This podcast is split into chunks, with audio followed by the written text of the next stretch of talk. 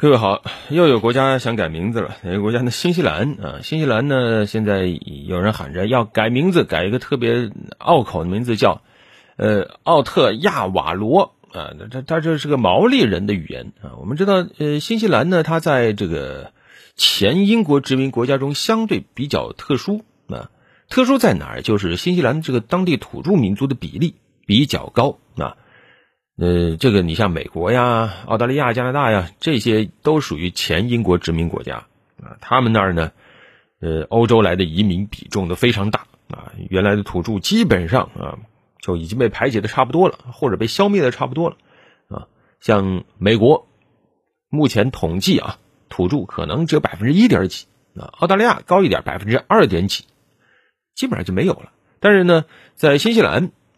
目前来看，土著民族的比例接近百分之二十，所以呢，新西兰比较特殊，在政坛，当地土著也有自己的声音。比如说，新西兰有一个叫毛利党啊，毛利人啊，这个跟毛利小五郎没什么关系。这个政党呢，呃，就提出一个目标，他们呢想把新西兰的国名改为奥特亚瓦罗啊，然后要把新西兰很多很多的地名都改成。毛利语，因为认为这个地方本来就属于毛利人的啊，要把这个名字改回来。这个名字呢，还在新西兰国内获得了很多的支持，不光毛利人支持啊，很多这个新西兰移民后裔啊，但现在都是新西兰人了，就是你一看不是毛利人啊，欧洲人后裔，他也支持啊。为什么呢？这代表着一种思想，就是呃，想在这个时代回答一下，像新西兰这种国家，到底谁来代表这个国家？是哪种人代表？是移民的后裔来代表，还是土著？来代表，首先我们要说新西兰这个国家的名字，啥叫新西兰啊？那就是说还有个旧西兰喽。实际上，它这个西兰呢是当年荷兰的一个省啊，叫西兰省啊。没错，新西兰现在虽然是属于这个前英国殖民国家，但是呢，最早它是当年荷兰人啊，当年成立东印度公司以后啊，在这个东印度公司的这样一个影响之下。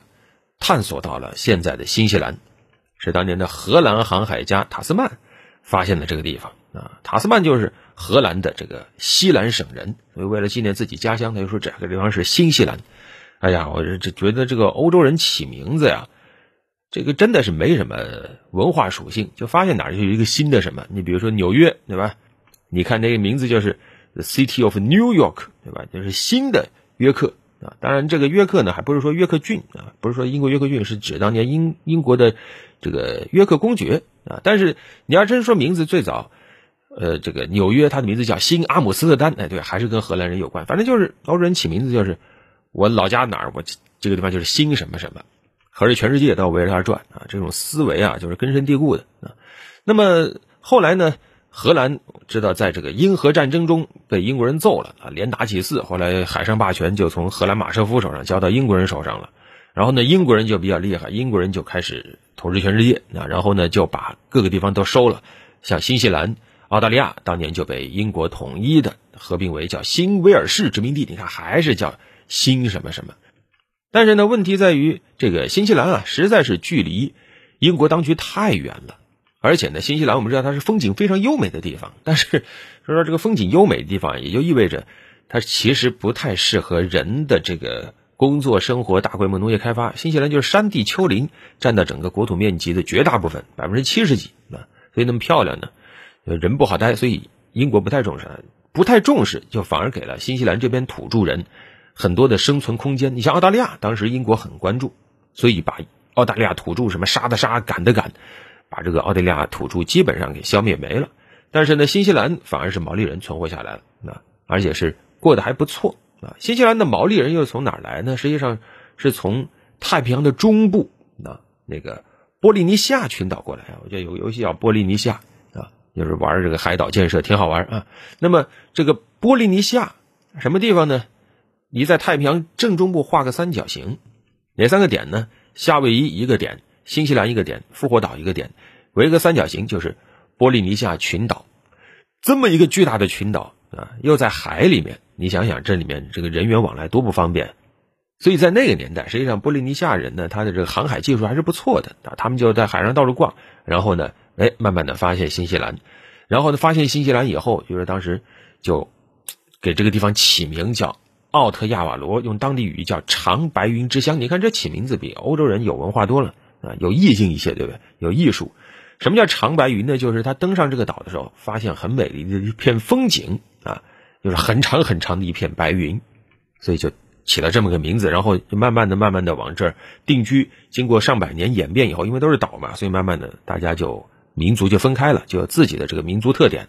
新西兰这边就是毛利人了啊。那么毛利人呢，在这儿生活了上千年啊，然后发现欧洲人来了，新西兰不被英国太重视，所以毛利人过得还不错。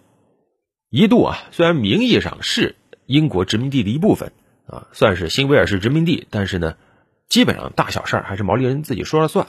但是再往后，等到了十九世纪以后，呃，毕竟交通也方便了，然后呢，各个大国之间争夺这个势力范围的这个脚步也越来越紧凑啊，所以英国人也开始重视这个新西兰这一块地方。但是呢，因为这大几十年、接近一百年的这样一个进程呢，毛利人已经欧洲人怎么说呢？已经打了很多交道了，知道这些是什么人啊，所以已经知道怎么武装自己，拿到了大量的先进武器啊，就是通过不断的做交易嘛啊，用粮食啊等等来换取欧洲人生产的这种武器。这个时候，英国人就发现哟，这边的这个土著啊，已经跟当年澳洲土著不一样了啊，也跟美洲印第安人不一样了。你要是对他们直接用武力呢？不太划算，所以呢，就学着商量着办事儿。所以在新西兰，给毛利人留下了很多的权益。你比如说，很多这个条约啊、文件呢，是同时用英语和毛利语两种语言签订的。所以在新西兰，毛利人的文化保存的是相当不错的。但是呢，呃，再往后，随着移民再进一步的往新西兰搬迁，呃，移民和当地土著还是爆发了很多的矛盾。后来。在十九世纪五十年代还打了一仗啊，当时毛利人和这个新西兰殖民当局爆发了一场毛利战争，就那么小个地方打了十几年啊。虽然说英国人后来还是把毛利部落给战胜了，但是也付出了非常惨重的代价啊。然后呢，这个惨重代价基本上把新西兰给打废了。英国人这一看又不行，看来光来硬的不行，于是就来软的，比如说这个推行这个原住民的。这个教育同化啊，强制毛利人子弟进入英国的相关学校，推广英语教育。呃，到那个时候，就十九世纪末的时候，毛利人的文化就开始走向衰落了啊。但是很快啊，英国人他的这个日不落帝国的地位，慢慢的就保不住了啊。新西兰也在一九零七年就获得了自治权，然后再往后就是一战呐、二战呐，英国整个这个殖民体系就已经崩溃了。然后，这个世界也进入了新的一页，就是全球民族解放的这样一个大潮。然后呢，毛利人又找到机会了啊！你要我强制学英语啊？毛利人就说我们要推行这个毛利语复兴，可以说还是找到了这个很合适的机会。新西兰当局呢也承认啊，毛利语还是有官方地位的。于是毛利语呢又进一步的提高，就一度啊，这个新西兰的毛利人会说毛利语的不到百分之五，但现在已经恢复到了百分之二十几啊。嗯，然后呢？对于新西兰来说呢，随着时间推移，哎，他发现，哎，我这个保护毛利人文化反而成了这个国家的一张名片。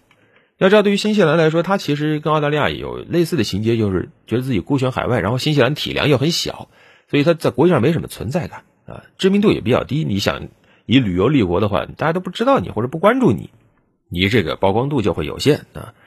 于是呢，所以新西兰往往就是高举保护这个本土、保护这个毛利人、保护这个土著文明的这个大旗啊，所以还挺有特点的。这些年，毛利人在新西兰确实各方面权益也是保护的不错的。但是总体来看啊，随着现代化推进，随着这个城市化推进，呃，在新西兰毛利语就到现在这个程度，百分之二十几的毛利人会已经是很不容易了啊。很多剩下的年轻的这个毛利人他不愿意学了。啊，这个比例就推不上来，啊，所以在这种情况下，毛利人包括这个新西兰的毛利政党就很担忧啊，啊，那怎么办？怎么强化？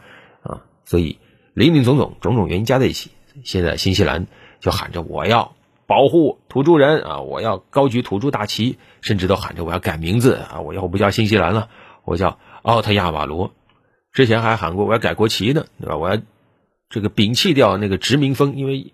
新西兰的那个国旗，你一看就知道有那个英国殖民的那个色彩，对吧？左上角还个米字呢啊！新西兰的国家元首，他还算是英国女王呢啊！只是当时说要换国旗的时候，那公投后来没过，原因很简单，大家觉得很折腾啊，你把这个国旗一换，付出的成本是很高的。那现在你改名字，其实本质上也是一样，因为它不光要改国家名字，很多城市名字也要改，什么奥克兰要改名叫什么塔马基马库劳，反正都是毛利语的那一套啊。